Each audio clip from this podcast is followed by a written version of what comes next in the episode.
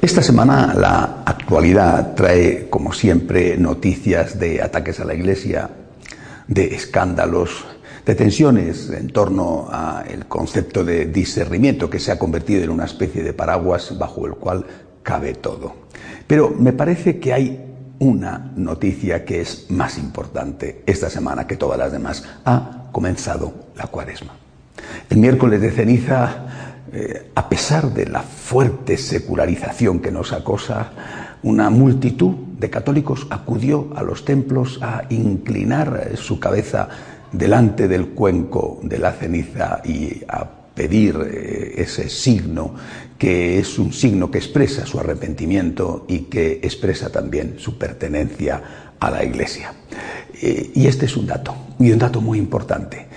hay una pequeña minoría, muy apoyada por los medios de comunicación, que puede dar la impresión de que son muchísimo más de los que son, que están empeñados en, suprimir eh, la conciencia, es decir, suprimir el concepto de pecado y por tanto la conciencia de culpa.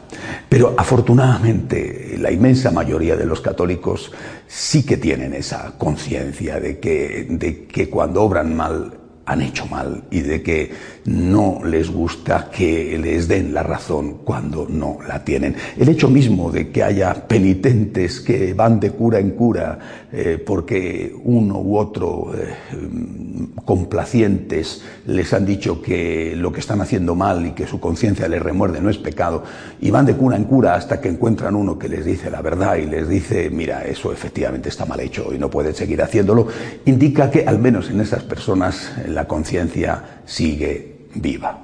Eh, eh, yo creo que, que, hay ciertamente un intento de que desaparezca la conciencia de culpa dentro de la Iglesia, pero lo mismo que dijo Eliot cuando afirmó que están intentando hacer un mundo sin Dios, eh, pero fracasarán, a mí me parece que están intentando hacer una Iglesia sin conciencia y que también fracasarán.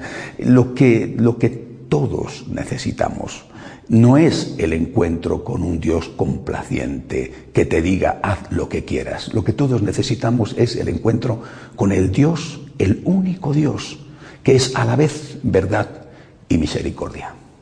El Jesucristo en el que creemos, el Dios verdadero hecho hombre, no se le acerca a la adúltera para decirle sigue pecando, sino para tratarla con amor, con ese amor de la misericordia infinita de Dios, pero decirle también no peques más. Y esto es lo que todos necesitamos. Todos necesitamos encontrarnos con el Dios de la justicia, de la verdad y de la misericordia. Una verdad sin misericordia sería insoportable, pero la primera misericordia es la verdad. El Dios verdadero, el Dios de Jesucristo es el único Dios que es a la vez el Dios de la verdad que nos hace libres y el Dios de la misericordia que nos da esperanza. Cuando meditamos sobre la bellísima parábola del Hijo pródigo, eh, encontramos en ese Padre alguien que nos acoge pero que no nos dice eh, bienvenido, pero márchate de nuevo para seguir malgastando el, dinero que te voy a volver a dar en malas compañías y para seguir arruinando tu vida y tu salud. Eh, lo que nosotros necesitamos, lo que todos necesitamos, lo que todos aspiramos, lo que encontramos en la cuaresma es, es ese Dios de la misericordia que nos dice bienvenido a casa para quedarte en casa, es decir, para no volver a pecar.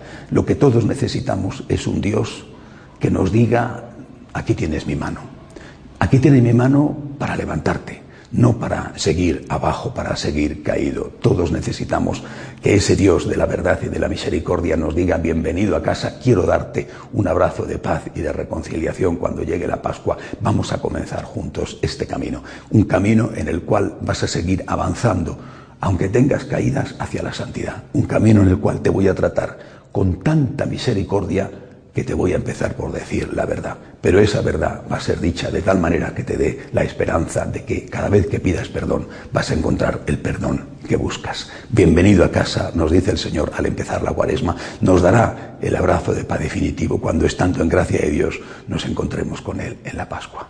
Hasta la semana que viene, si Dios quiere.